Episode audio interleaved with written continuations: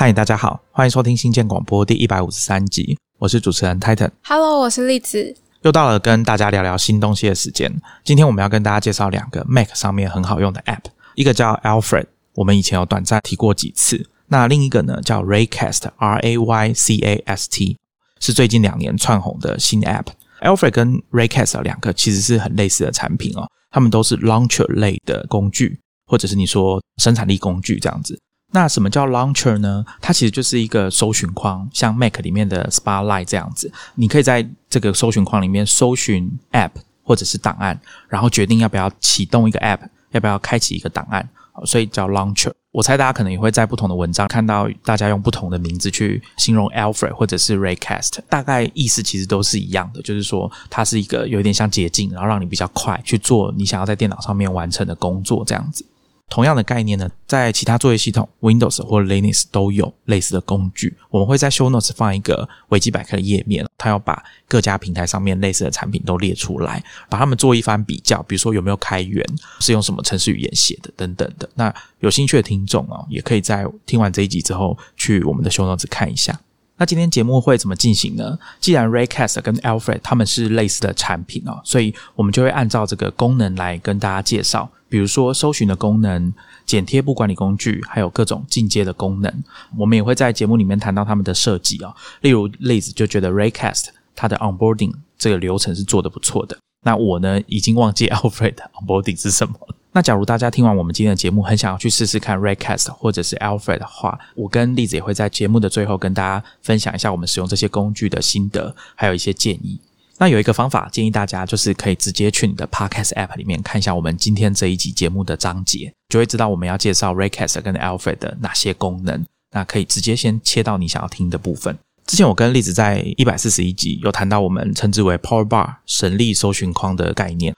讲的是一种软体的界面设计。这个东西跟我们今天要跟大家讲的 Alfred 还有 Raycast 其实是很有关系的。当时我们在跟大家介绍的时候呢，就讲说这种界面设计哦，Power Bar，它看起来就像是一个浮在电脑桌面上的一个搜寻框，就像 Google 首页看到的那个搜寻框，就只有那个框框。那在这个界面里面呢，你想要做什么事情，你就直接在搜寻框里面输入文字，比如说你要搜寻或者是开启某个档案。这个概念呢，来自于以前我们讲 Command Palette 哦，指令面板。早期呢，在应该是 Sublime Text 啊，这个工程师很常用的编辑器里面啊，第二版的时候加入了这个设计，使用者只要按下特定的快速键，比如说 Command P，就可以以文字的方式去输入你想要的功能。一边输入，搜寻框的界面呢，就会像 Google 的搜寻建议一样，开始跟着你输入的文字列出几个选项，而且还会在这个功能名称旁边加上快速键的提示。所以你既可以用方向键跟 Enter 去决定你要使用哪些功能，或者是你也可以直接按这个快速键，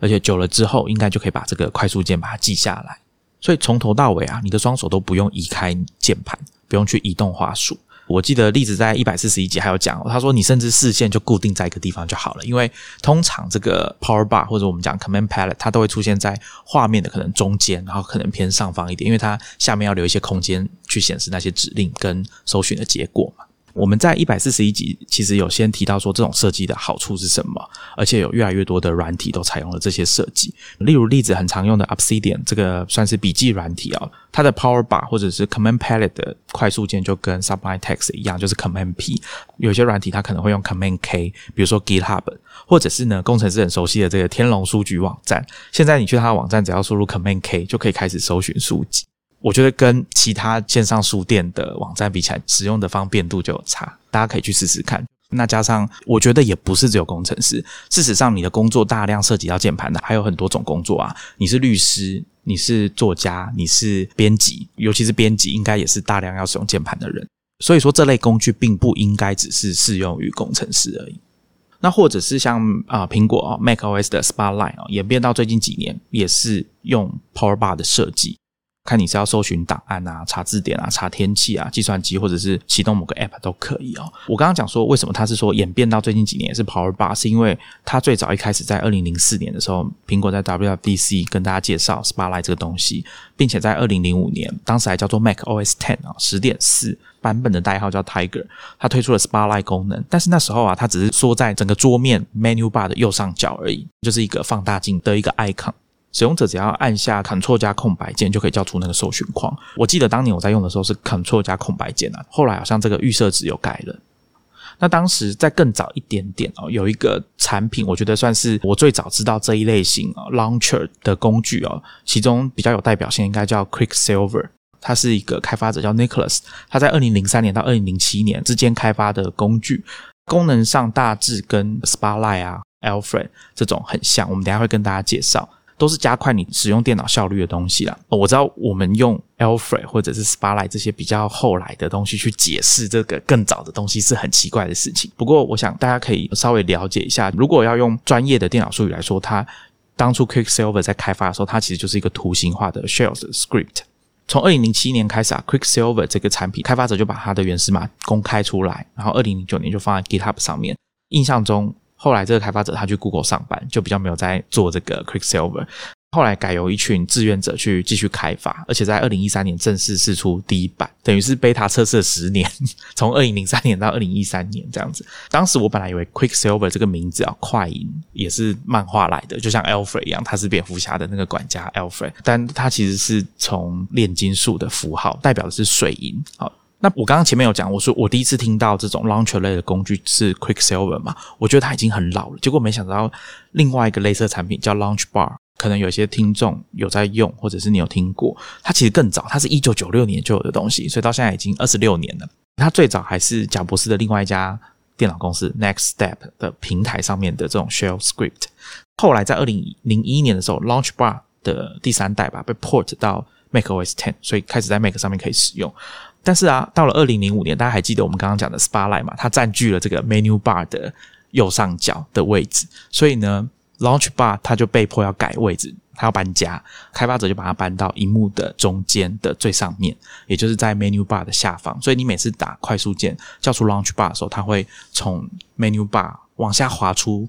Launch Bar 的视窗，那也是到了最近几年，它才改成跟大家一样，都是浮动式的，在画面比较中间上方一点的单一的搜寻框。啊，好，所以这整个过程，就我自己了解的，类似的 Launcher 启动器的演变大概是这样子。好，所以这种产品可能从九六年开始哦，它可能还是有一些开发者为了自己工作上的效率哦，它开发出来的产品，那慢慢的开始有了我们讲图形化界面。再加上各种功能的扩充之后，我觉得到今天二零二二年来说，这种产品应该已经是很平易近人了。那等一下例子要跟大家介绍 Raycast，我觉得就是一个很明显跟比如说二十年前比，大家可能会觉得说它比较亲切，亲和性就高很多这样子。大家听我的口头描述啊，可能还是。没有概念，说这个所谓的浮在你电脑桌面上的搜寻框，跟我们刚刚讲的说，哎，你一边打字，它一边会有结果，把它列出来的这个感觉是长什么样子？这时候大家可以看一下我们新建广播的封面哦，应该会显示一张图啊，这就是我们在讲的所谓 launcher 的界面，就会是等一下例子要跟大家介绍的 Redcast 它一开始的画面。那在开始之前，我先简短的介绍一下 Alfred 啊，它是一个二零一零年由 Andrew Pepperell 跟 Vero Pepperell 这对夫妻档他们一起开发的。那由于他们两个都是长期的 Mac 使用者，其中 Vero 好像从八零年代他还小的时候就已经在用 Mac 了哈。他们一开始开发 Alfred 的想法很简单，就是想要增加自己在 Mac 上面的工作效率。Vero 呢，在一次二零一四年的采访里面有提到说，Alfred 在当时已经累积了百万的下载。所以到现在，我想保守估计说，大概有数十万名使用者，甚至上百万的活跃使用者，应该是不为过的。他们也发展出一个啊一定规模的社群。等一下，我们也会再跟大家介绍。等一下，大家可能会听到我跟例子分享说，你们可以去论坛啊找他们的资源，或者是跟其他的使用者交流这样子。相较于 Alfred，Raycast 就是一个非常新的软体，它是二零二零年才成立的。两位创办人，一个叫做 Thomas Pullman，然后另外一位叫做应该是念成 Peter Nikolov。我不太会念这个名字，因为它看起来有点像是东欧那边的名字。我们会在 Show Notes 上面放上他们的名字，请读者再去参考。那他们是在 Facebook 担任 Spark AR 专案的时候认识的，他们两位都是软体工程。师，但是因为市面上给开发者的软体都不是很得他们的欢心，所以可能就是基于我不是应该专心写程式就好吗？为什么我要开那么多软体，只为了处理那一点点琐事？比如说开个票要 launch 整个 Jira，开 GitHub 要搜寻 repository，或者是发 pull request。所以他们在二零二零年的时候创业开发了 Raycast。这个软体就是要尽量把周旋在这些 dirty tasks 之间的切换降到最低。呃，dirty task 不是他们自己说的啦，这是有人在形容 Raycast 这个软体的时候使用的词汇。大家应该也可以想象得到，这些就是在主要任务之外的极支线任务，就是要把这些支线任务抹平，这样子。Raycast 这个软体现在两年嘛，种子轮募到了两百七十万美金，今年也募到了 A 轮一千五百万美金。他们的使用者，根据我今天录音的时候看到的报道，目前就一万名使用者。我自己是还蛮惊讶的，因为跟社群制造出来的声量好像有一点落差。不过本来我就很喜欢小众的东西，然后再加上 Raycast 这个软体真的帮助到我非常多。等一下会跟大家分享，我自己就是。还蛮乐见这样子小规模的使用范围，当然还是要成长啦，不然的话我很怕他们消失。刚刚听例子分享，Raycast 他们两位创办人 Thomas 跟 Peter，他们之所以一开始想要开发 Raycast 的初衷，让我意识到说，原来 Alfred 开发的一开始的想法跟 Raycast 是有些微的不同的。那我觉得这个想法有影响到我们等一下后面跟大家讨论他们的设计，两者之间的差异的时候会展现出来。那我们就先请例子来跟大家介绍一下 Raycast 的搜寻哦，因为我想从搜寻切入介绍 Raycast 跟 Alfred 应该是蛮合适的，因为他们一开始的最初的界面一打开就是一个像搜寻框一样的东西。那我先来讲一下搜寻的部分。其实，如果听众是 Mac 的使用者，然后非常熟悉 Spotlight 的话，Redcast 的界面一定也不会让你觉得很陌生、很害怕，因为它就是一个长条框。它稍微比 Spotlight 复杂设计，是因为它已经有先预设一些选项。在上面了。不过，反正只要按照我们之前使用 Spotlight 的方式，就是在上面输入，比如说你想要启动的 App，启动 Spotlight 的方式就是叫出快，就是用快速键叫出 Spotlight 嘛，就是 Spotlight 的搜寻框。比如说有些人可能是 Command 空白键，像我的话，我自己一直以来都是 Option 加空白键。我是 Control 加空白键。对，看起来大家都不一样。对，看起来大家都不一样。但是我现在。Option 加空白键就已经完全让位给 Raycast 了。Option 加上空白键叫出来之后呢，就跟操作 Spotlight 一样，就是输入你想要搜寻的 App，或者是你想要开启的 App，然后就可以直接从这边开启 App，不用再去 Launchpad 之类的地方慢慢浏览，慢慢找到你自己要的 App。你在 Recast 上面输入关键字之后，如果它是 App 的话，那它会显示 App。那另外还有四个选项，一个是字典，一个是 Google 搜寻，输入关键字之后，然后它可以直接帮你移转到 Google 搜寻，是以你预设的浏览器开启的。然后另外一个是字典，就是它用系统内建的字典，可以查询你输入的关键字这样。然后另外一个是 DuckDuckGo，另外一个比较注重隐私的浏览器这样子。然后大概就是有这个四个选项。所以现在我的习惯都是，当我想要搜寻东西的时候，我一定是先想到关键字嘛。那我就先在 Recast 上面打这个关键字，然后就可以直接跳到 Google 的搜寻结果画面。字典我觉得也非常的有用，就是我们在玩 Wordle 的时候，有的时候遇到真的是。完全没有看过的单字，那就是也可以直接在上面输入，它就会直接呈现字词的搜寻结果在界面上，不用再另外开启词典。那我刚刚听例子在解释 Raycast 的操作逻辑的时候，听起来像是你先输入关键字，然后再决定要用这个关键字去进行什么样的行为，比如说搜寻网页或者是查字典，好等等的。在 Alpha 上面呢，它有一点点不一样。它是在启动之后，你先输入一个有点像是指令的缩写，比如说刚刚例子提到的单字。那在 Alfred 上面呢，要查单字就是先输入 dfn 空一格，然后再把你要查的单字输入进去之后，你就会看到它的界面上面有提示说：“请问你是要打开内建的字典吗？”这样子，那你就可以按个 Enter。那 Alfred 在搜寻上面还有一个设计是，当你输入的关键字哦，比如说不符合任何一个档案夹，不符合任何一个档案，不符合任何一个 App 的名称的时候，它有一个设计叫 Fallback Search。就是它会把你的关键字可以做的事情，把它预设到三个主要的搜寻引擎，一个是 Google，一个是 Amazon，另外一个是维基百科。当你输入的关键字是比较特别，或者说它认不出来的，而且又不符合你自己设定的这种指令的缩写的话，它就会预设你要用那三个搜寻引擎来搜寻。Alfred 还有内建一个我觉得蛮特别的功能，是可以克制化你的搜寻引擎。什么意思呢？就是你可以把各种网站的搜寻引擎整合到 Alfred。如果大家有去看你在使用不同网站，比如说像博客来，或者是 Amazon，或者是 Google，好了，他们的搜寻结果的页面的网址啊，通常后面会有一个固定的格式，网址后面可能会有一个问号 Q 等于，接着就是你的关键字。它的设计就是你可以把这一整串网址加进去 Alfred 里面，那把它设定一个我刚刚讲的这种指令的缩写，比如说我把我所有的跟书有关的搜寻引擎。我都把它加到 Alfred 之后，帮他们设定一个指令的缩写，叫做 BK 啊，就是 Books。我抓 B 跟 K，所以之后假如我要搜寻一本书，我只要把 Alfred 叫出来之后，输入 BK 空一格，然后把我要找的书名或者是作者的名字输进去之后，Alfred 就会跳出我加进去的这些搜寻引擎，比如说像 Remove、博客来、Goodreads、Audible。Amazon 我都把它加进去，所以这时候我要找一本书的时候，我就可以决定说我要用哪一个搜寻引擎来搜寻这一本书，或者是这个作者，或者是其他的关键字。比如说我想要搜寻的是有声书，我就可以按方向键选到 Audible，然后按 Enter 让它去搜寻 Audible，或者是 Alfred 也会在旁边标记一个快速键，通常是 Command 加上数字键，就是你要执行的这个动作，你可以用方向键，然后加上 Enter，或者是你也可以直接输入。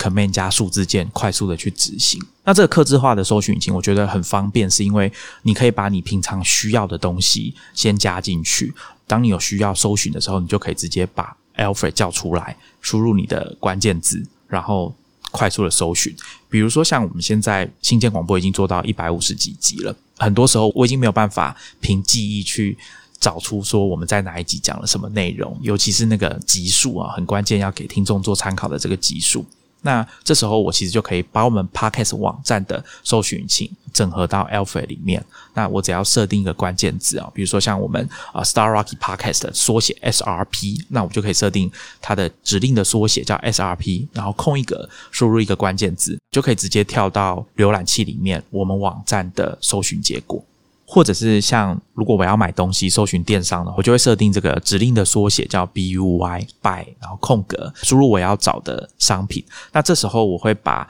像 Amazon 啊、Momo 啊、PC Home 都把它加进来。那我知道有些人可能觉得 PC Home 的搜寻引擎不好用，他想要直接用 Google。遇到这个状况的话，我的 Alfred 的搜寻引擎我就会设 G G 空格，可以显示是 Google Search 或者是 DuckDuckGo。刚刚例子有提到比较重视使用者隐私的，或者是最近我跟例子。想要试用的一个新的搜寻引擎叫 Kagi 啊，K A G I，我也把它整合进来。那统一的指令的缩写都叫 G G，好空一个，那我就可以开始搜寻。我觉得比较可惜的是，它没有办法一次把所有的搜寻引擎都打开，然后帮我搜寻这些关键字。比如说，我刚刚讲，我如果要找一本书，我可不可以一次把博客来 Remove？天龙、Amazon 都打开，呃，搜寻同样的关键字，我觉得这比较可惜，可能需要更进阶的自动化的工具，也不一定。如果有听众知道怎么做到的话，欢迎你来跟我分享。泰店刚刚说的这个克制化搜寻引擎，就是可以把很多我们本来需要到特定的网站，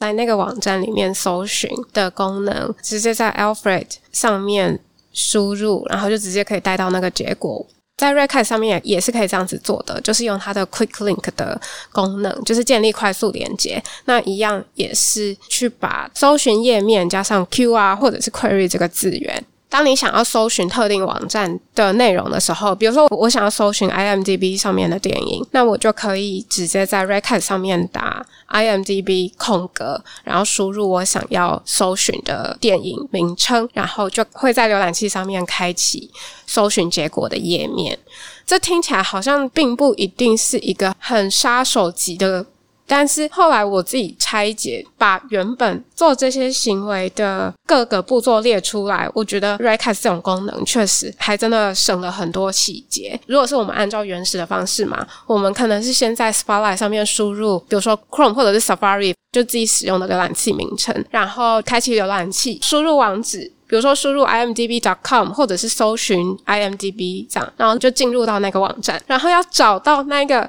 网站的站内搜寻框，通常在左上还是右上这样，再把游标定位到站内搜寻框，输入文字再送出，才会到搜寻页面。但是现在用 Recast 这种工具的话，那就直接叫出 Recast，输入关键字，然后就直接到结果页面了。无形之中省了很多动作跟页面跟移动那些游标的动作，而且大家不要听例子这样讲，好像说，诶，我又不会每天都搜寻电影。或者是每天都要搜寻这些东西，那省下来的步骤也不过就是两三次的滑鼠移动跟点击。但其实因为 Alfred 它有内建一个统计的功能，它会记录你每天用了几次 Alfred，而且你用的 Alfred 的哪些功能的次数，它也会帮你做一个分类，然后记录。那我自己看了一下，我扣掉这一段时间，因为要做节目，所以可能比较常打开来使用。如果在那之前的话，平均一天大概要使用二十到三十次，有时候会再更多一点点。那像最近因为要做节目的话，那个次数更是最多可能要到一百五十次。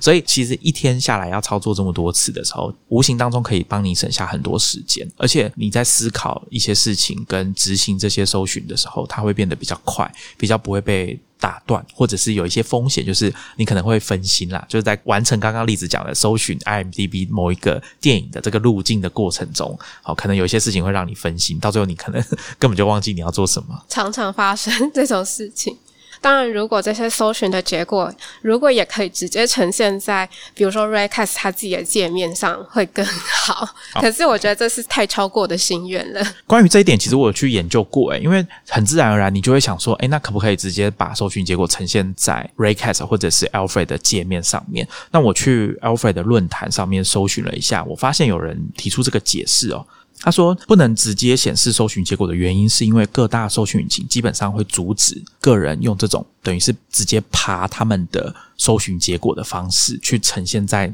App 里面的界面。那如果要做到这样，通常你可能要直接付费给这些搜寻引擎去使用他们的 API，例如以量计价的方式去计费，所以通常没有办法直接把搜寻结果呈现在这些 Launcher 的界面上面。所以，Alfred 顶多可以做到让你在输入关键字的时候，呈现 Google 的搜寻引擎建议它的关键字，但是到最后都还是要跳到浏览器跟那个搜寻引擎的搜寻结果画面才行。总之，它就是不能在 App 里面直接显示给你看搜寻结果。关于上网这件事情，Alfred 还可以做到，可以直接搜寻你的浏览器里的书签。目前支援的应该是 Chrome 跟 Safari。我设定的指令的缩写就是 BM（Bookmarks）。我要去某个网站是在我的书签里面的话，那我就是打 BM 空一格。就可以直接打开浏览器，跳到那个网站。那另外一个我觉得比较可惜的是关于浏览记录的部分，因为通常我也会希望说可以直接在 Alfred 上面搜寻某个我曾经去过的网站。我不一定会把它加到书签，那因为它可能只是一个特定的网页，比如说博客来的某一本书的简介。正常来说，你应该不会想要把它加到书签里面，所以从浏览记录里面去搜寻是比较合理的。可是呢，在 Alpha 里面，我并没有找到相对应可以搜寻浏览记录的功能。那我去找了一些它进阶的功能，他们叫 Workflow。我看了一下他们的论坛，那有人就说以前是有人做这个功能的，但是因为苹果在十三的时候把 Safari 的一些功能改掉了，导致他们的搜寻浏览记录的功能没有办法直接在 Alfred 上面执行。那我觉得比较可惜。但是如果是其他浏览器的话，通常是 Chrome，可能被支援的几率就比较高。如果是在 Recast 上面的话，如果你下载 Chrome 或者是 Safari 的外挂，我自己使用的状况是，他们是可以搜寻书签以及浏览记录的，而且浏览记录是会直接呈现在 Recast 的界面上，你可以在上面搜寻浏览记录，然后点击的话就到浏览器。那我好像应该要试用一下 Recast，我在我的另外一台电脑装装看好了。那例子，你会用 Recast 搜寻 Mac 里面的档案吗？刚下载 Recast 的时候，因为要研究它，所以可能有试过，但是。我现在还没有习惯用它来找档案，就是我还是会到个别的资料夹试图找寻，因为我自己设定的档案名称，其实我也都没有什么秩序可言，也无从搜寻起，就直觉上还是会用 Mac 自己的 Finder。OK，好，这边我这边我补充好了。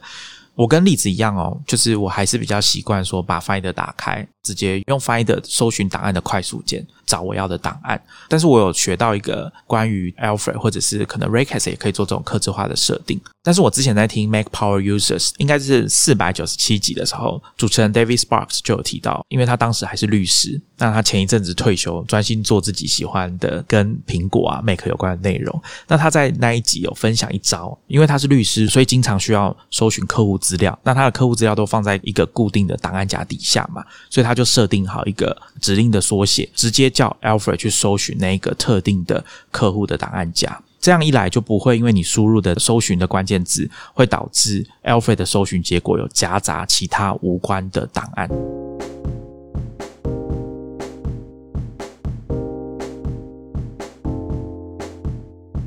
我们大概讲完搜寻，就是在上面搜在。Redcast 或者是 Alfred 上面搜寻，可以让搜寻这件事情变得更快。另外一个 Redcast 非常强大的功能，就是它取代了我很多小工具，就像剪贴簿记录管理器，因为 Redcast 自己有内建。剪贴簿管理器就是跟我们之前有介绍过的 Mac 的剪贴簿小工具管理器一样，它就是会记录这些你复制的东西，然后你可以随时去搜寻，随时去把内容贴到你现在你想贴上的城市。之前我是用 Flycut 剪贴管理软体。它跟 Redcast 比较不同的地方，就是 Flycut 它一次只显示一笔剪贴记录，如果要切换的话，就是按上下键这样子。Flycut 很棒的地方就是，等你找到你要贴上的东西，然后释放掉键盘之后，它就可以直接贴上内容了。Redcast 这个剪贴簿，它的动作还是没有 Flycut 那么简单利落，但是反正我就是已经。用 Recast 里面的 Clipboard 功能，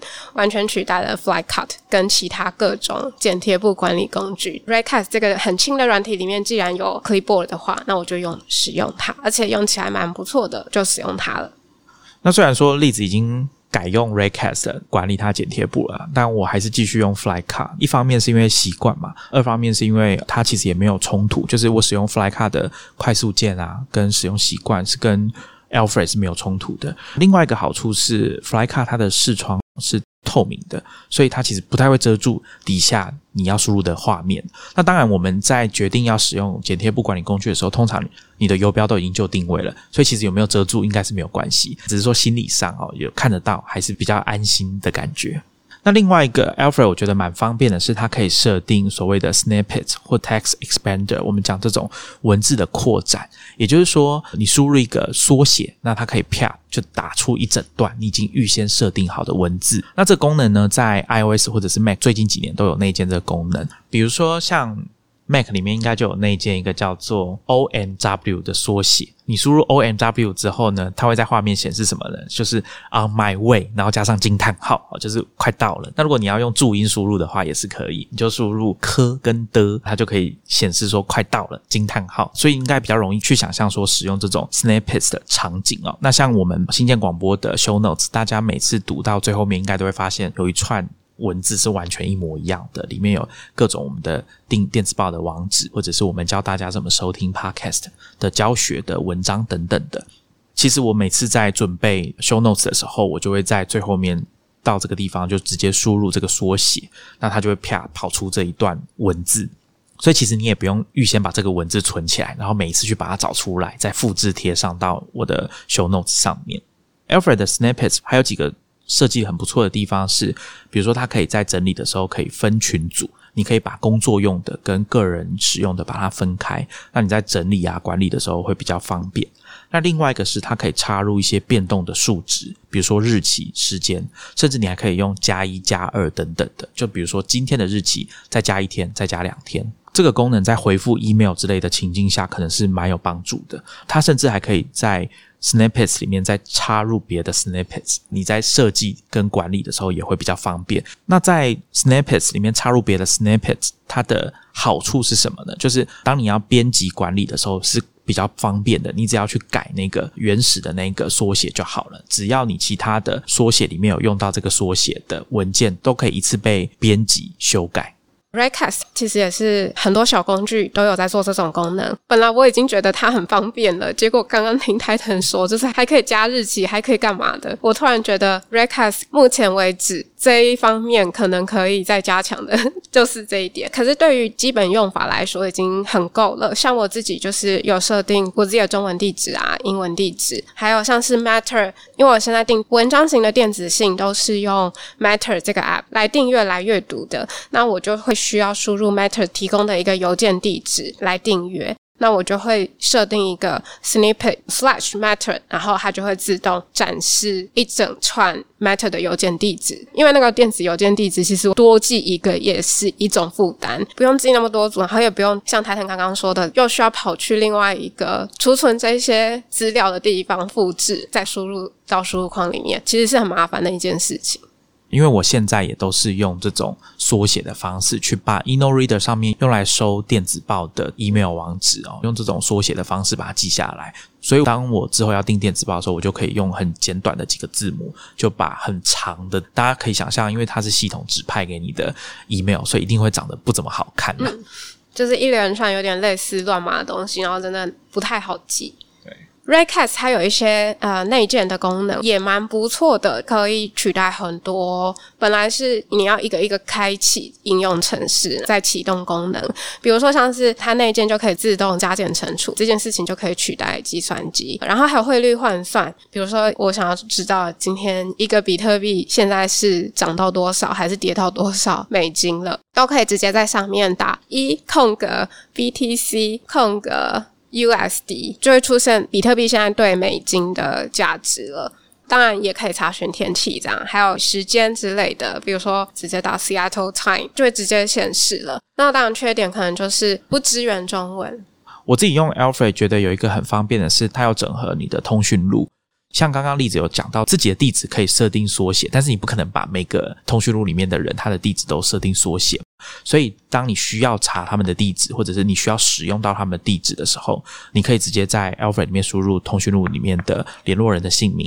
接着你就可以按 Enter 之后，它就进到这个人的通讯录的资料。这时候你就可以用键盘的方向键去 highlight 你需要的资料，比如说电话，比如说地址。highlight 之后呢，你就可以按。复制啊，Command C，或者是你 highlight 的是 email 的话，你按 Enter，它会直接开启你预设的电子邮件 App，就可以开始写信给这个人。在 Alfred 上面还有一些内建的功能啊，比如说像它有跟你的 Music App 整合，你可以直接用 Alfred 去控制音乐的播放，或者是其他一些系统的功能，比如说让电脑进入休眠，或者是在 Alfred 里面用打字的方式去控制音量啦，或者是退出某个硬碟等等的啊。它有一个功能，我觉得蛮有趣。它可以把你现在在 Alfred 上面输入的文字，把它放的超级大，在整个荧幕上面。我之前听人家讲，有时候会用到，是因为你需要让别人看你的电脑荧幕画面有显示什么字的时候，或者是你有一些资讯，你必须要让它很清楚的呈现。比如说，你要给别人看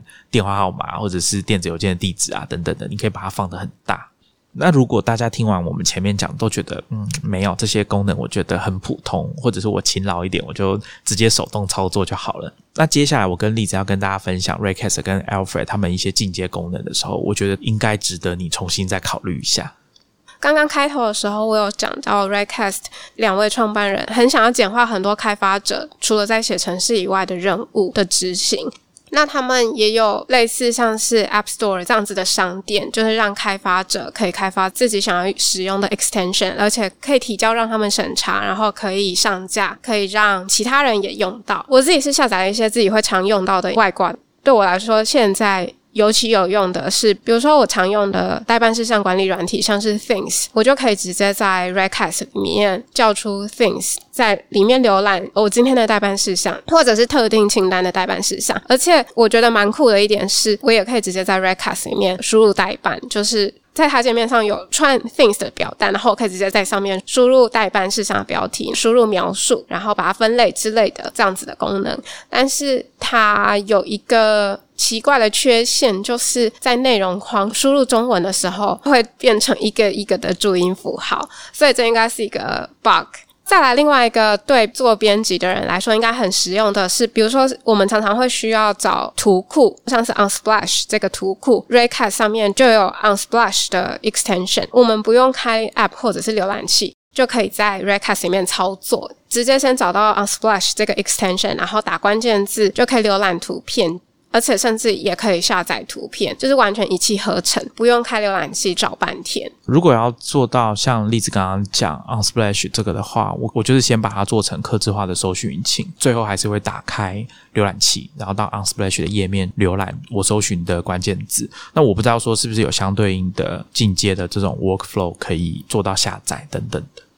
另外一个我觉得 Raycast 下载 extension 很方便的，就是它也是可以直接在 Raycast 这个界面里面进行。你输入 store，然后就会进入它的这个 Raycast 的 extension store，然后就可以直接搜寻或者是浏览各种不同的外挂，然后就可以直接在里面下载，不用再到网站上面。虽然他们在网站上面也是有一个类似商店的页面，也可以从那边安装下载，但是可以在同一个城市里面做到这些任务，我觉得也是一种很。顺畅的感觉。那在 Alfred 上面对应 Raycast extension 的东西叫做 Workflow 工作流程。在 Alfred 上面要使用 Workflow 的话，你必须要去购买它的付费的授权哦，叫做 Power Pack。其实就是让 Alfred 有更强的功能。因为基本上 Alfred 它是一个 free 面的软体啊。一般来说，刚刚讲的一些基本的功能，其实它都是可以免费使用的。但是如果你要使用所谓的 Workflow，那你就必须要购买 Power Pack 的这个授权。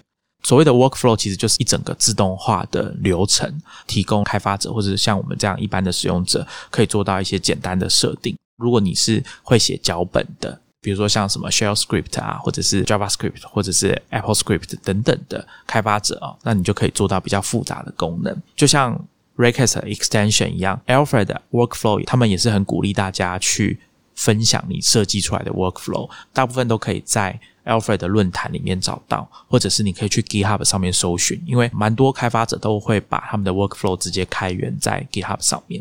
那我这边介绍几个我觉得蛮方便的 workflow 给大家。第一个叫做 Browser Tabs。它是适合我这种上网的时候会开很多分页的人，它可以搜寻 Chrome、Brave、维瓦蒂、还有 Edge 跟 Safari 等浏览器它正在开启的分页。那它的设计是这样，它就会针对这些浏览器设定一个指令的缩写。比如说像 Chrome 的话，它就是叫 Chrome Tabs。那你在 Alpha 上面就要输入 Chrome Tabs 空一格，然后输入关键字去搜寻你现在正开启的分页上面的标题。那因为我自己用最多的是 Safari 啦，所以我就去把 Safari 的这个启动的这个缩写把它改成 TBS 这三个字母，所以我只要输入 TBS 空一格就可以开始搜寻我要找的分页了。那当然，搜寻分页这件事情在各个浏览器里面应该都有相对应的内建的功能，比如说像 Safari，你就是按 Shift Command 跟反斜线就可以进入搜寻分页的画面。第二个是我最近刚安装的一个。Workflow 叫做 Doctor Drafts，大家知道我很喜欢 Drafts 这个 App。它除了可以在 Alfred 列出 Drafts 的搜寻结果，看你是要搜寻内文还是标题，也可以直接呼叫 Drafts 的一些自动化功能，它的 Actions。那其他还有一些进阶的功能哦，比如说快速的叫出一个你指定好的 draft 这个文件档案，作为所谓的 scratch pad，就是你快速想要记录什么东西的时候，你可以直接叫出这个档案，并且把它记到 draft 文件里面。不过这个快速记录的功能，我目前是用 drafts 它内建的 quick capture 去完成，它可以叫出一个浮动式的 drafts 的视窗，可以让你快速的输入。比如说像我在跟别人聊天。Facebook Messenger，或者是我在输入 email 的时候，我都会习惯用 Drafts 先把我要讲的话先打好，再贴上去。这有几个原因嘛？当然，你记信的时候比较不容易出错。那另外一个是很讨厌是 Facebook Messenger 到现在好像还没有把中文输入的游标问题修好，所以你可能有时候输入到一半，它就会自动重复你刚刚输入的文字，很不方便啊。或者是像推文啊，大家都想要在 Twitter 上面有这个编辑按钮，但 Twitter 一直不给我们嘛，所以如果你想要避免编辑的状况，就是一开始就不要打错。所以我现在也比较常会在 Draft 上面先把我要发的推文先写好，再贴上。这个 Doctor Draft 它其实功能蛮强的，你甚至还可以快速的复制你的 Draft 文件的 URL 或者是 UUID，或者是你可以快速的把一串文字加入特定的 draft 的开头或结尾。我觉得这个功能其实以前比较少用到，但是有一些软体，他们其实都有这种功能，就是你可以把一个新的资料输入到一份文件里面的头跟尾。我觉得有时候是蛮方便的。比如说像以 draft 这功能来说好了，我今天要准备 Alfred 的介绍，那我会在网络上找到一些文章嘛。Drive's 它其实有一个功能，就是可以直接把这个网页的网址跟标题直接复制起来，添加到你的 Drive's 上面。所以其实我就可以一直增加到我今天在准备录音的这个资料的尾巴，就可以让它一直把新的连接跟参考资料加到这个文件的最后面。那不过我要提醒一下，如果有听众啊，你不是开发者，但是你有在用 Drafts，而且你也想要安装 Doctor Drafts 这个 Workflow 的话，那你要注意它的安装过程，因为它用了蛮多 Python 三的东西，它写了蛮多 Script。那我自己有稍微研究了一下这个安装的过程啊，所以如果你的 Mac 里面没有 Python 三的话，那你有一些功能会没办法使用。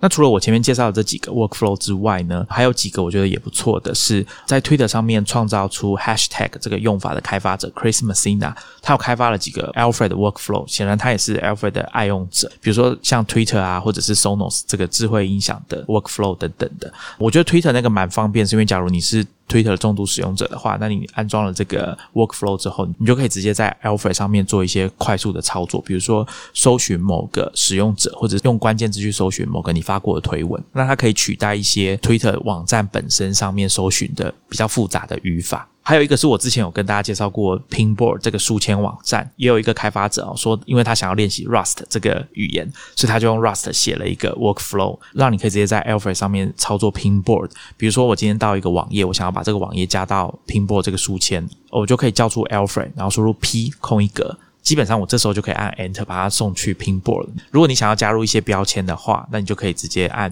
P 空一格，输入你要的标签。帮这个书签做一个标记。那如果你输入的这个标签是已经有的，它也会告诉你；或者是你想要加入的这个网页，在 Pinboard 上面其实你已经加过了，那这个 Workflow 它也会提醒你。我觉得大家听我讲 Workflow 啊，可能会觉得说这个好像一定要开发者才做得到，其实不一定。大家可以打开 Alfred 的 Workflow 来看，它上面有附很多他们内建的范本。你会发现它其实就是一个简单的像积木一样都在一起的流程。通常一开始会有的是启动的指令的简写，第二个就是接下来你要叫它做什么事。我这边可以跟大家分享一个很简单的，是我在 Mac 上面有用一个电子邮件软体叫 Mailmate。我想要做到的事情是在 Alfred 上面输入指令的简写之后，就开始在 Mailmate 里面搜寻特定的电子邮件，比如说例子寄给我的 email。我要怎么做呢？其实我只要在 Alfred 上面设定好一个关键字，啊，像我的话可能就是设定 M M 空一个，就是 Mailmate 的缩写嘛，M M。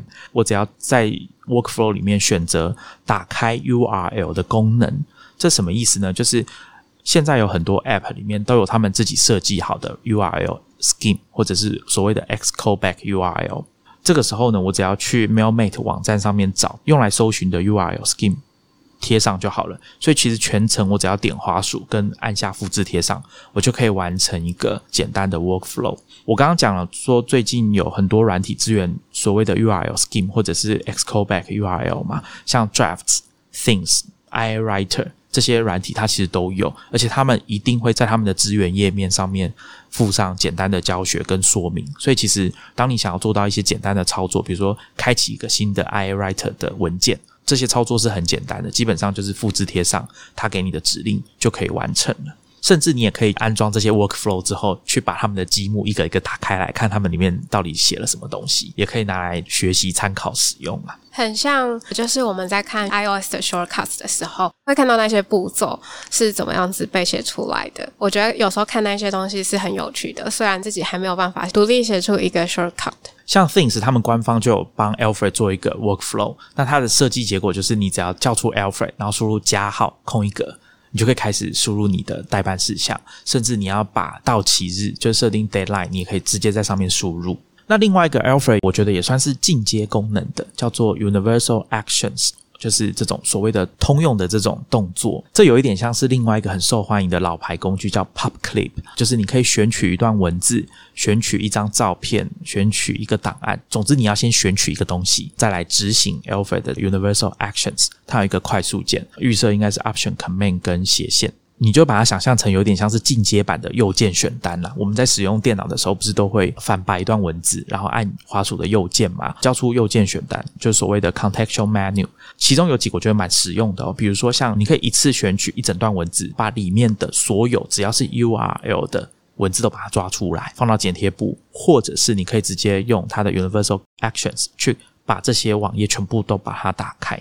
那另外一个可能蛮实用的呢，就是以纯文字格式去拷贝或贴上你已经选取好的这一段文字。我觉得这个可能大家都有时候会遇到这个问题，比如说你要贴一段文字到你的 Gmail 的编辑器里面好了，那你可能会发现它把你之前复制的那个文字的格式也复制进去了。那我想这是大家比较不喜欢的状况，所以有时候这个功能就很方便。我之前还有在网络上看到很多开发者在讨论说，他们怎么把这些复制起来的文字去除格式。其实，在系统啊，Mac OS 里面就有一个内建的功能哦，就应该是 Shift Option Command 加 V，它可以把这个文字的格式去掉。但是有时候在某一些 App 上面，他们不知道为什么没有支援。那这时候呢，大家就会各显神通。我看有些人就会说，我就会叫出我写程式的编辑器啊，直接把它贴上，然后再复制起来。再贴到我想要贴的地方，确保说它一定是纯文字，然后都没有格式的，这样什么粗体啦、字体什么全部都拿掉，这样。啊，那我讲一下 r e c a s 其他一些让我爱不释手的特色。几年前我也尝试用过 Alfred，但是 Alfred 不知道为什么它就是给我一种很 geek 的感觉，就是我很难进入状况，也很提不起动力。居然就 Alfred 到底可以做什么？只知道它很强大，很强大这样子。但是可能也是这几年比较习惯使用 Mac 的各种软体了，然后也比较意识自己需要什么样子的功能，也会去观察软体是怎么样子做这些事情。Redcast 对我来说很友善的地方，就是第一个是它的 Walkthrough，它有设计了几个 Onboarding 的任务，让你可以在做这些任务的同时，去了解两三个必备的快速键，在完成这些 task 的期间，也就是记起来这些快速键的操作跟切换画面之间的关系，而且指令相对应的快速键都会显示在指令的右边，这对我来说是比较可以安心使用的感觉。这就像我们之前我跟栗子在讨论 Power Bar 那一集一样，有讲到，通常这种 Command Palette 哦，这种指令面板，它的指令旁边都会加上快速键。如果久了之后，当你发现你重复在使用特定功能的时候，你可能就会倾向去把那个快速键挤下来。它的界面设计是提供了很充分的安全感，有一种可以确实可以把自己交给键盘的感觉。然后它的每个指令或者是动作都有相对应的简单说明，不需要再另开网页或者是开启偏好设定去查说某个指令是什么样子的快速键这样。另外一个是它的所有针对这个 extension 的设定啊，或者是删除，都是直接可以在这个 extension 上面操作的。Alfred 我记得它是需要在偏好设定里面执行这些动作，制作劳碌就是很容易在偏好设定里面迷失。Raycast 这种设计就会让我觉得很放心，而且很常用。那 Alfred 在设计上面呢，我觉得有几个不错的地方啊。第一个是它可以自定外观，你在它的偏好设定里面有网友们制作的这种所谓的主题啊 themes，可以去套用不同的颜色啊、字体大小等等的。它在最近几年有加入一个完全刻字化的选项，就是你可以自己去决定文字的粗细、字体。颜色，然后 highlight 起来的颜色要叫什么？甚至 Alfred 里面显示出来的搜寻结果跟 App 的 icon，它的大小要多大，间距要多宽，甚至视窗的圆角数字是多少，要很圆还是要直角？视窗的透明度要多少，你都可以自己决定。所以大家去看他们的论坛，就会看到很多人会分享他们自己设计好的主题，或者是每个人的 Alfred 的截图都会长得不一样。那像我就尽量把它设定的比较像是 Spotlight 一样，把它原本预设的一些比较大的 icon 稍微缩小一点，间距稍微拉开一点哦，让整个界面看起来稍微现代化一点哦。毕竟 Alfred 它是一个已经十几岁的软体嘛。另外一个在设计上我觉得做的不错的是，Alpha 可以让你设定说这个搜寻框跳出来的时候是在你电脑荧幕上面的哪个位置。它是可以让你决定说要不要记住这个位置。它这搜寻框你其实可以用花束的游标去把它移开的。如果你觉得它会挡住啊，或者是你希望它出现的位置不要是在画面中间偏上方的地方，你希望它在左下角、右上角等等的，你都可以去设定。甚至啊，你还可以预设说让它出现在哪个荧幕。有些人他可能会外接荧幕去使用 Alfred 嘛，那这时候你就可以设定说它要预设出现在哪个荧幕，或者是。它要出现在你花束游标所在的荧幕，还是说它要出现在你正在使用的这个荧幕，就是你有 active 的这个荧幕上面，这些都可以做克制化。那我觉得这个在使用上是增添了蛮多细节，可以让大家用起来比较舒服。但这个地方啊，刚刚例子有说，他觉得 Raycast 没什么太大的缺点，除了输入中文有时候可能会遇到这种注音的问题之外，哈，真的非常满意。所以就我不是开发者，但是我还是用它用的非常开心。就是即使我可能只摸索到了它的百分之一的功能，但是我还是觉得它已经帮我解决了很多生活上的难题了。所以这边可能就只会听到我在数落这个 Alfred 哈。我觉得 Alfred 比较可惜的地方啦，应该就是说他在设计上面，我刚刚前面有提到说，我听了例子在解释 Raycast。他们一开始设计的初衷之后，让我意识到原来出发点的不同，会导致他们在设计上有一些差异啊。比如说，刚刚大家有听到例子在讲说，同样是 Things，他们的设计是直接把 Raycast 的界面变成一个表单，你可以填入你的代办事项、到期日。还有帮他加 tag，或者是你要放到哪一个 project 里面，它都有相对应的栏位可以填。在这个设计的界面上面，Alfred 它就没有这种所谓的类似表单跟栏位的设计。这里我就不讲太多专有名词啊，因为我看有一些开发者在其他论坛里面有提到说，其实他们认为 Alfred 应该也可以做到。但是在我下载的这些 workflow 里面，比较常出现的状况是，你必须要用各种各式各样的关键字或者是简写。我们刚刚讲这种指令的缩写，加上空格搭配去使用，同样是像 Things 好了。刚刚例子举例，Raycast 里面是有一个表单，很清楚告诉你说这个栏位是什么，就请你填入相对应的数值或者是你要的文字等等的。但是在 Alfred 上面啊，Things 帮他们做的这个 Workflow，在输入加号之后，空一格输入你要的代办事项的标题或者是代办事项的名称。之后呢，再空一格，输入一些记号，比如说括号啊、中括号等等的，然后里面对应的文字。所以使用者要自己记得，它不会提示你。或者是像我刚刚有提到的这个 Pinboard 也是一样，你要输入一个 P 空一格，再来就是你要输入的标签是什么。它上面虽然会有一排小字提示你说你要怎么做，但是它就没有像表单这么直觉。我们直接看表单上面的标题栏位，我就知道我要怎么做了。所以在界面上，Alfred 在这个部分，可能你要说他是比较像开发者，或者是他就没有想到这件事。因为例子刚刚有提到说，Raycast 一开始想要做到的是，比如说工程师要找 Jira 里面的一一张票，或者是他只是要开一张票，他就不需要启动这个 App。可是 Alfred 他的出发点就不是这样，他一开始是从搜寻想要完成一个工作，我觉得他就没有把这个概念带进去他的界面的设计。当然，我不知道说他们以后会不会朝向这个目标，因为我猜有很多人可能会觉得说，我今天只是要在这个网站里面完成一件小事而已。可能网站还好，如果是一个很庞大的、很复杂的 App，那可能直接在 Raycast、直接在 Alfred 上面输入就可以完成。可能是更简便的，尤其是一些比较老旧的电脑。当我们这些电脑用了好几年之后，它可能速度会变得比较慢嘛。那开启这些庞大的 App 的时候，其实说不定更花时间。不小心误开的时候，都会在心里面连骂好几句脏话。生命中又消耗了好几秒。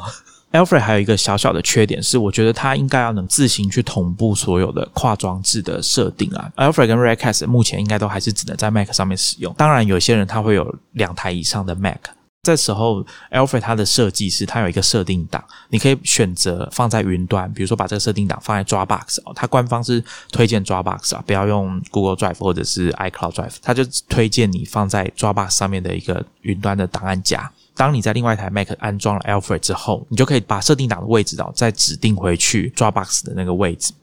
所以我觉得这比较可惜，因为现在其实有蛮多 App 它都帮你设计好，说只要你有账号啊，或者是绑定它的 Apple ID 的话，可能各式各样的设定在同步上面就会比较方便。而且假如你没有在用 Dropbox，那不就没办法同步了吗？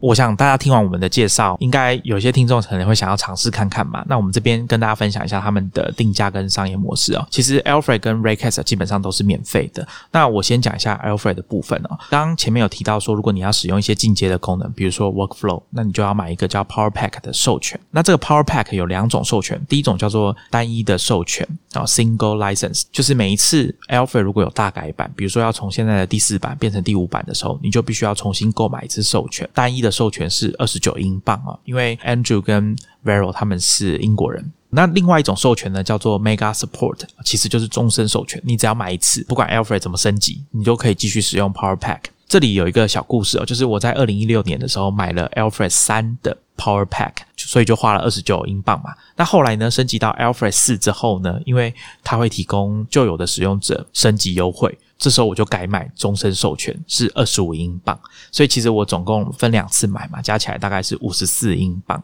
所以比它的终身授权四十九英镑还要多一点点而已，我觉得可以接受。有一次呢，不知道为什么，就问爱料理的共同创办人 Richard 啊，我们节目的老朋友。我说：“那 Richard，你有在用 Alfred？你是买哪个授权？”那他就说：“他一开始就买终身授权啊，简直赚烂了，因为他用很多年了啦。”Alfred 还有一个叫 Alfred Remote 的 iOS 跟 iPadOS 的 App 哦，大概一百七十块台币。假如你的 Mac 跟 iOS 都在同一个网络底下，你就可以把 iPhone 啊，或者是你的 iPad 把它当成。Mac 上面 Alfred 的控台，你可以遥控 Mac 上面的 Alfred 去做一些事情。我这边还是要强调一下，说这个东西是用来控制你的 Mac 上面的 Alfred，并不是直接在 iPhone 或者是 iPad 上面使用 Alfred 的功能。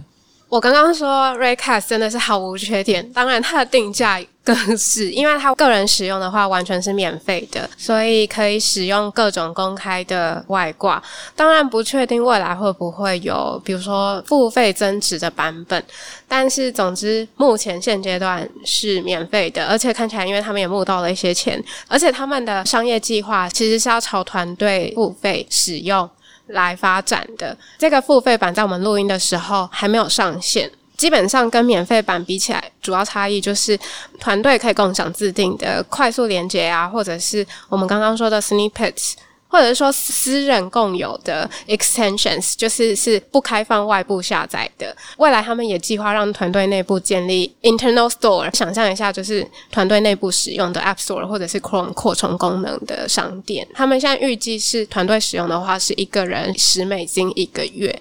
那因为他们目前也募到了不少钱，中字轮募到了两百七十万美金，然后去年募到 A 轮一千五百万美金，目前应该是有蛮充裕的资源，可以让他们去尝试更多他们想要尝试的，比如说团队付费版的功能。个人目前应该就是免费，所以想要尝试这种工具的人，我觉得非常值得去下载来试试看，因为几乎无成本。我觉得大家可以观察一下 Raycast 的发展啊，因为他们。做了这些募资之后，其实等于告诉大家说，他们之后的重心应该会摆在 To B，就是这种所谓的企业市场。因为现在有很多企业里面的软体开发团队，甚至非开发者、非工程师的团队，他们也会使用各式各样的 SaaS 产品。所以，我想他们的走向应该会比较是往这边走，会开发越来越多跟企业使用、团队使用相关的功能。这件事情就会让我联想到刚刚例子讲的，说他们现在的使用者的数量，既然拿了 VC 的钱，我想 VC 对他们的期望一定不是只有一万个使用者，甚至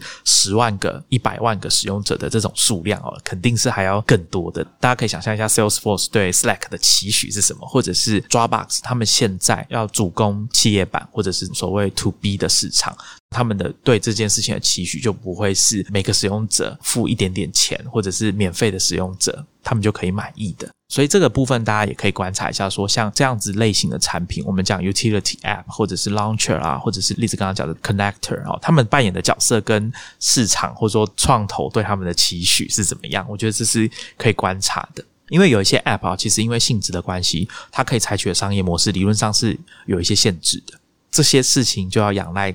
创业家们去尝试。刚刚讲到很多公司现在都会使用 SaaS App，那我顺便分享一下，查资料过程里面有发现几个有趣的数字：一间大概千人以上的公司，平均会用到一百七十七个 SaaS 服务；五十个人以下的公司，平均大概使用十六个 SaaS。当然，这是美国的情况了。我觉得大家好像也可以数一下自己的公司目前使用了几个 SaaS，然后一天之中在几个软体之中切换，就会更能感受到用 Recast 这种软体的好处。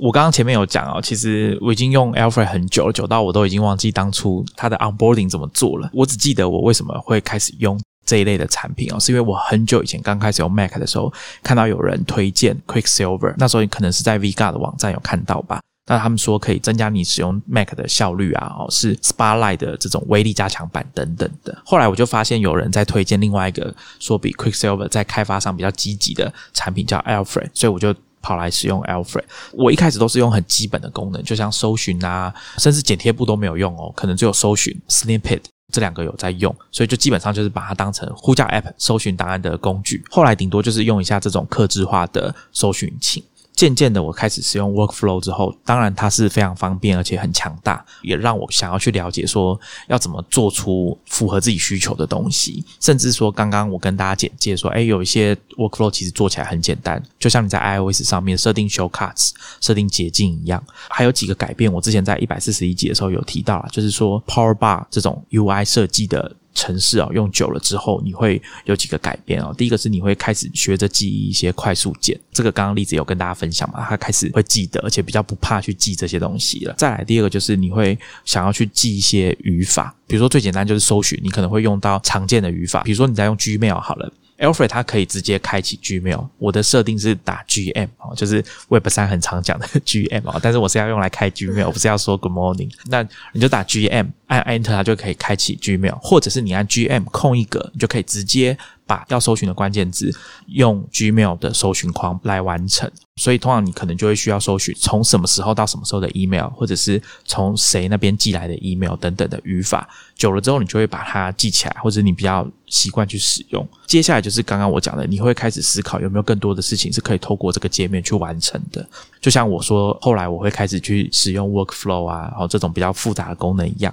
那另外，我还有学到一个概念，我觉得也很值得跟大家分享哦，就是跟我们讲的效率比较相反的，叫冗余的概念。是什么呢？就是我之前在九十八集啊，我们把 Chrome 删掉了这一集，在后面我有讲到 contextual computing 这个概念。那当时我讲的是另外一个生产力工具哦，叫做 Keyboard Maestro 哦，它也是在 Mac 上面很有名的自动化工具，已经出到第十版了。那当时我也是讲从 Mac Power Users 的这个主持人 Dave Spark 上面学到一招，我故意让这个 Keyboard Maestro 它设定的这种自动化功能的快速键发生冲突，就是我在不同的自动化功能都设定同一组快速键 Keyboard Maestro。说它的设计呢，就是它会把这些冲突的指令都帮你列出来，这时候你就要选择你要执行哪个指令。那它设计的方式很有趣哦，它不是说让你用滑鼠游标点一点，或者是方向键按一按就好，它是会把指令的名称 highlight 起来，所以这时候你就可以输入你要的指令的名称是什么。比如说第一个字母开始啊，假如你有两个指令有冲突，你就输入你想要执行的指令的第一个字母。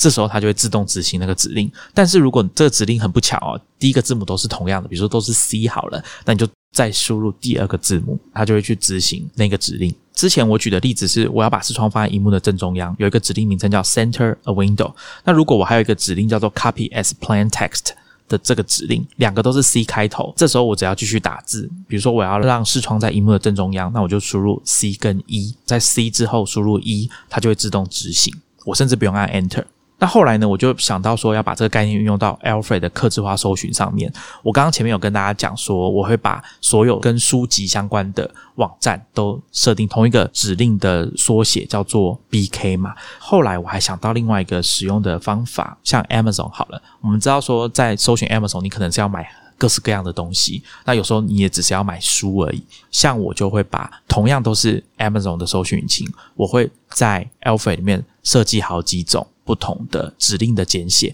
所以同样是 Amazon 的搜寻，我在 Alfred 上面会有几个指令的缩写。第一个是刚刚讲过的 BK 找书的，或者是我只是要单纯要买东西，我就设定。By b u y 跟 p c o 吗？还有某某放在一起去搜寻，我觉得这概念很有趣。就是我以前也没有想过说用这种重复的方式。那这样一来也可以省去一些你要去记忆各式各样的缩写的麻烦，甚至你就设定好几组。你如果你觉得每次都会记错，那你就把那些全部都指给 Amazon，那这样子就不会有问题。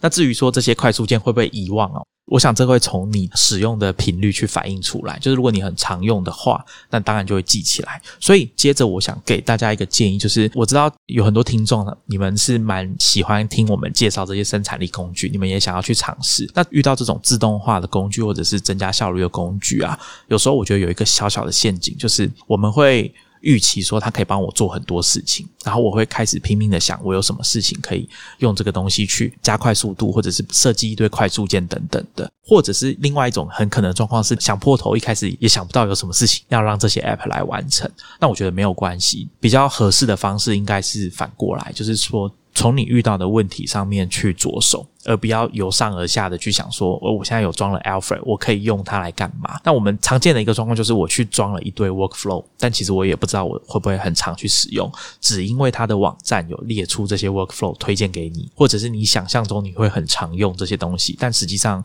其实你用不太到。我想这个应该大家都很有经验啊，比如说像浏览器的 extensions，你可能也会装一堆，那只是把整体速度变得很慢，但是其实你不太常会用到这些功能，所以我觉得由下而上去针对你现在遇到的问题，去找出相对应的功能来解决，我觉得会比较容易上手。然后你也不会很快就放弃去使用这些其实很强大的工具。我自己也常犯这种毛病，就是我下载了什么工具、什么软体，我就想要把它发挥到极致，可是这样子会让人会很快放弃。对应到 Redcast 这个软体，我刚刚说，虽然我用它取代了很多小工具，但是其实像 Redcast 它也可以有我们之前介绍的 Osala 这种功能，搜寻应用程式里面的功能。但是我现在还是比较习惯用 Osala 这个软体，跟我们之前听友推荐。Titan 有推荐的 Cheat Sheet，我现在还是很大量的使用 Osola 跟 Cheat Sheet 这两个 App 来找应用程式里面的功能。虽然 Raycast 里面有类似的功能，以前我可能会很想要，既然这个软体有这个功能的话，我就想要在这个软体里面完成这件事情就好了，不想要舍弃其他东西。但是其实我觉得可能还是以个人习惯为主，而且他们算。功能是一样的，但是在设计上的细节是不一样的，这也会影响到你自己本来在操作上的观感就不太一样，所以不用太急着要去全面的使用某个软体。这样，最后我觉得还有一件事情可以提醒大家，就是不管是 Redcast Extensions 或者是 Alfred 的 Workflow，大家要注意说它的更新的状况是怎么样。这跟你买一个 App 应该很像。如果这个 Workflow 是好几年前的，那你可能要看一下大家有没有针对它去讨论一些。Bug 或者是不适用于新版的作业系统啊，或者新版的 alpha 的状况，或者通常 Workflow 都会接外部的服务嘛？这些外部的服务有没有关闭一些 API 什么的，可能都会有影响。所以建议大家在安装的时候，也是先看一下社群上面的讨论。或者是它上面有一些记录，比如说像 GitHub 上面都有这种试出版本的时间，或者是说它上一次更新是多久以前。那我的建议是，如果真的隔很久了，我觉得宁可就放弃，不要帮自己找麻烦，因为很有可能会有一些你自己都不知道它怎么发生的问题。那还有一个是刚刚例子也有提到，就是说 Recast 的开发者。他们有自己成立一个 Slack 的社群，所以大家可以上去看，或者是像 Alfred 的话，他们有自己的 forum、自己的论坛，他们上面讨论的情形都蛮活跃的，很多贴文都有几十万的浏览次数。有很多社群上，我们讲 moderator 哦，他们其实很热心的在参与，所以很多问题你只要有遵守社群的礼仪的规范的话，通常都可以在上面寻求协助，而且大家应该会蛮乐意帮助你的。我想我跟栗子应该都蛮推荐大家去用用看 Raycast 或 Alfred 去尝试一下看看这样会不会让你的整个工作的效率变得比较好啊，或者是你的思考比较不容易被打断等等的。那我们今天就跟大家聊这边，我们下一集见，拜拜，拜拜。